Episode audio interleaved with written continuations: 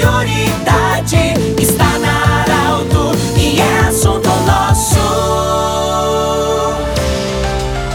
Olá, ouvintes da Arauto, estamos iniciando o assunto nosso desta sexta-feira, sempre para a Unimed e também para a da Nutri Nutrição Especializada. Você já sabe, a pauta da sexta no assunto nosso é a saúde. E nós temos a honra e a alegria de acolher hoje a Andressa Sen, ela que é neuropsicóloga e o assunto é autismo. Primeiramente, doutora Andressa, nossa gratidão por você estar conosco aqui hoje e a pergunta é: o que é autismo? O autismo é um transtorno do neurodesenvolvimento. Isso significa que afeta o sistema nervoso central, a comunicação, o comportamento, o sistema sensorial, né, uh, o sistema motor, sempre em maior ou menor grau, dependendo do nível do autismo. Quando se faz o diagnóstico? Em que momento? O diagnóstico, o ideal é que se faça na infância para que esse indivíduo tenha o tratamento adequado, né, e consiga ter um bom desenvolvimento, e, mas pode ser feito na vida adulta. O que acontece é que quando esse diagnóstico é tardio, muito provavelmente o, o autismo ele é de nível 1,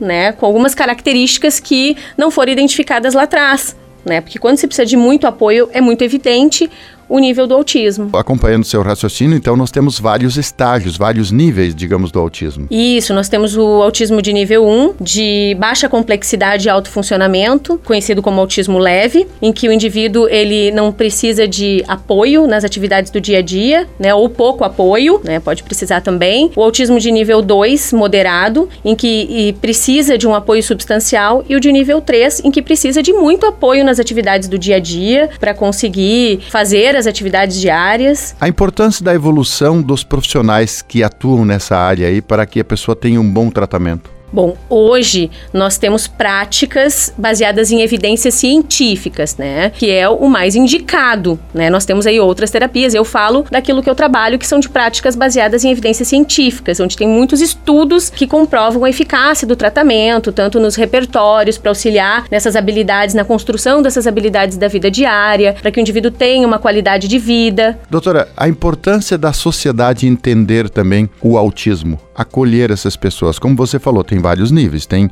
talvez um, um nível que a gente não percebe, outros é, mais acentuados, enfim. Mas a importância da, da sociedade falar sobre isso também e dar dignidade e acolhimento. A, a primeira coisa é que a gente precisa romper um pouco com o estereótipo do que é o autismo, né? Porque, como eu falei, em níveis, a forma de manifestação do autismo dentro do espectro é ampla. Né? Então, uh, vai ter um impacto na socialização, no comportamento, na comunicação e, claro, claro, no autismo leve uh, talvez não seja tão evidente. Então é sempre importante conhecer o indivíduo, né? Conhecer a família, perguntar sobre como que é esse comportamento, os interesses. Tem crianças uh, com autismo, por exemplo, que gostam de ser abraçadas, que gostam de ser tocadas, indivíduos. Então a gente tem que romper com esse estereótipo e procurar conhecer cada indivíduo, né? Sempre colocar instruções claras, objetivas uh, evitar uh, falar de, de, forma subentendida, né? Porque geralmente eles são mais literais e é mais difícil de predizer o que o outro está pensando. Então é sempre muito importante ser claro e objetivo. Uh, doutora, a gente ouve relato de muitos pais né, que têm filhos autistas em, em vários níveis e eles relatam do grande aprendizado que eles têm com essas crianças e com, com essas pessoas, enfim.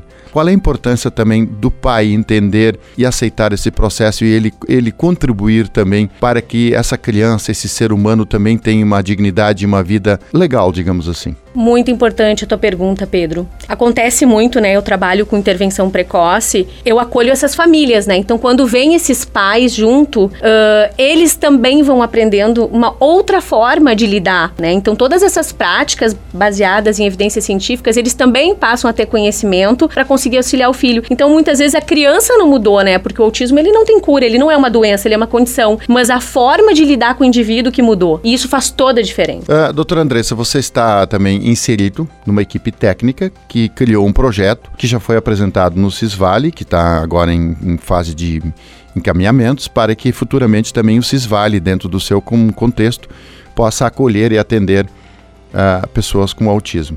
É, parabéns também por você estar inserida nesse projeto. É, para a gente finalizar, como ele vai funcionar daqui para frente? Bom, as diretrizes de funcionamento né, ainda estão sendo definidas né, de acordo com o projeto do TEACOLE do governo, né, que nós vamos seguir. Então, agora o projeto foi aprovado, então tem uma outra etapa que é essa construção do funcionamento desse centro, né, que é o atendimento de casos severos, graves e refratários e essa capacitação aí das redes de atendimento. Conversamos com a neuropsicóloga Andressa Sen. Nós agradecemos muito a sua companhia, lembrando que esse programa estará em formato podcast em instantes na Arauto 957, do jeito que você sempre quis. Hoje também em coluna no Jornal Arauto você pode ler essa entrevista e amanhã 8 horas da manhã você pode assistir em vídeo no portal Arauto. Grande abraço do jeito que você sempre quis. De interesse da comunidade, informação gerando conhecimento.